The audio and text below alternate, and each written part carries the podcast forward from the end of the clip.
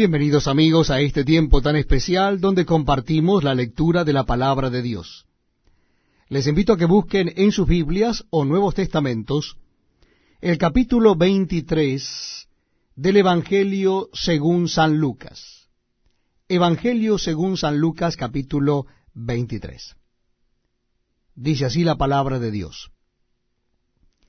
Levantándose entonces toda la muchedumbre de Helios, llevaron a Jesús a Pilato y comenzaron a acusarle, diciendo, A éste hemos hallado que pervierte a la nación y que prohíbe dar tributo a César, diciendo que él mismo es el Cristo, un rey. Entonces Pilato le preguntó diciendo, ¿Eres tú el rey de los judíos? Y respondiéndole él dijo, Tú lo dices.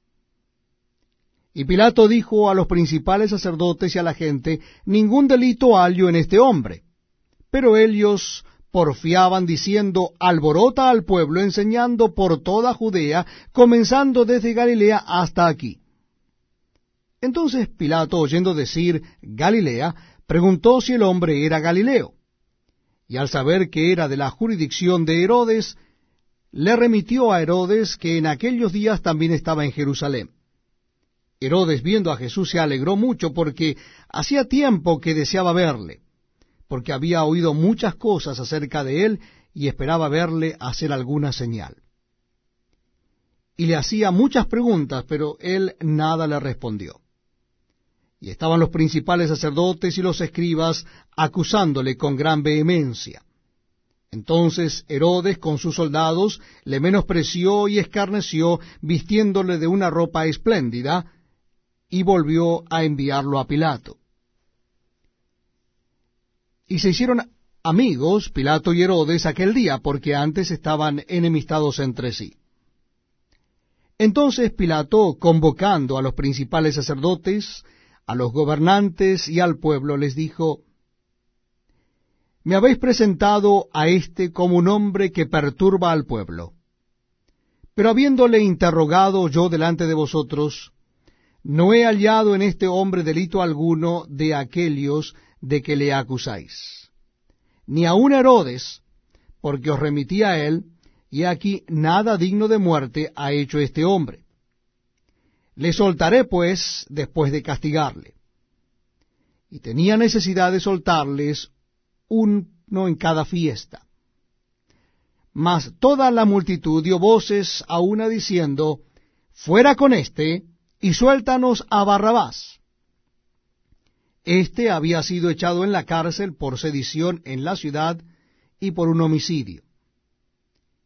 Les habló otra vez Pilato queriendo soltar a Jesús, pero ellos volvieron a dar voces diciendo, Crucifícale, crucifícale.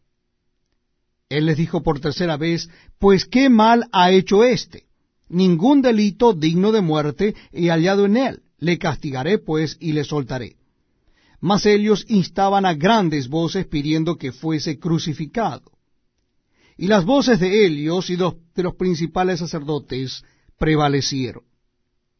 Entonces Pilato sentenció que se hiciese lo que ellos pedían. Y le soltó a aquel que había sido echado en la cárcel por sedición y homicidio, a quien habían pedido, y entregó a Jesús a la voluntad de Helios y llevándole, tomaron a cierto Simón de Sirene que venía del campo, y le pusieron encima la cruz para que la llevase tras Jesús. Y le seguía gran multitud del pueblo y de mujeres que lloraban y hacían lamentación por él. Pero Jesús, vuelto hacia Elías, les dijo, Hijas de Jerusalén, no lloréis por mí, sino llorad por vosotras mismas y por vuestros hijos porque aquí vendrán días en que dirán, bienaventuradas las estériles, y los vientres que no concibieron, y los pechos que no criaron. Entonces comenzarán a decir a los montes, caed sobre nosotros, y a los collados cubridnos. Porque si en el árbol verde hacen estas cosas, en el seco, ¿qué no se hará? Llevaban también con él a otros dos que eran malhechores para ser muertos. Y cuando llegaron al lugar llamado de la calavera, le crucificaron allí, y a los malhechores, uno a la derecha y el otro a la izquierda. Y Jesús decía, Padre, perdónalos, porque no saben lo que hacen. Y repartieron entre sí sus vestidos, echando suertes.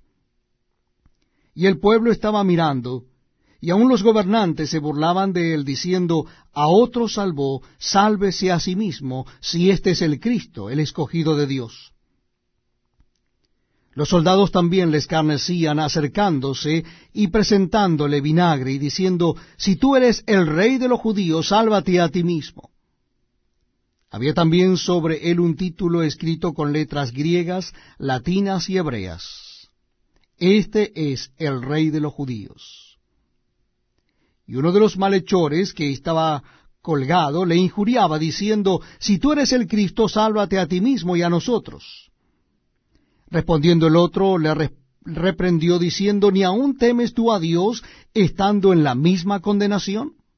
Nosotros a la verdad justamente padecemos porque recibimos lo que merecieron nuestros hechos, mas éste ningún mal hizo. Y dijo a Jesús, Acuérdate de mí cuando vengas en tu reino.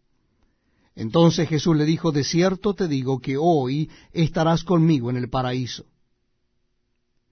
Cuando era como la hora sexta, hubo tinieblas sobre toda la tierra hasta la hora novena. Y el sol se oscureció, y el velo del templo se rasgó por la mitad. Entonces Jesús, clamando a gran voz, dijo, Padre, en tus manos encomiendo mi espíritu. Y habiendo dicho esto, expiró. Cuando el centurión vio lo que había acontecido, dio gloria a Dios, diciendo, verdaderamente este hombre era justo. Y toda la multitud de los que estaban presentes en este espectáculo, viendo lo que había acontecido, se volvían golpeándose el pecho. Pero todos sus conocidos y las mujeres que le habían seguido desde Galilea estaban lejos mirando estas cosas. Había un varón llamado José de Arimatea, ciudad de Judea, el cual era miembro del concilio, varón bueno y justo este, que también esperaba el reino de Dios y no había consentido en el acuerdo ni en los hechos de Helios, fue a Pilato y pidió el cuerpo de Jesús. Y quitándolo, lo envolvió en una sábana y lo puso en un sepulcro abierto, en una peña, en el cual aún no se había puesto a nadie. Era día de la preparación y estaba para comenzar el día de reposo. Y las mujeres que habían venido con él desde Galilea siguieron también y vieron el sepulcro y cómo fue puesto su cuerpo. Y vueltas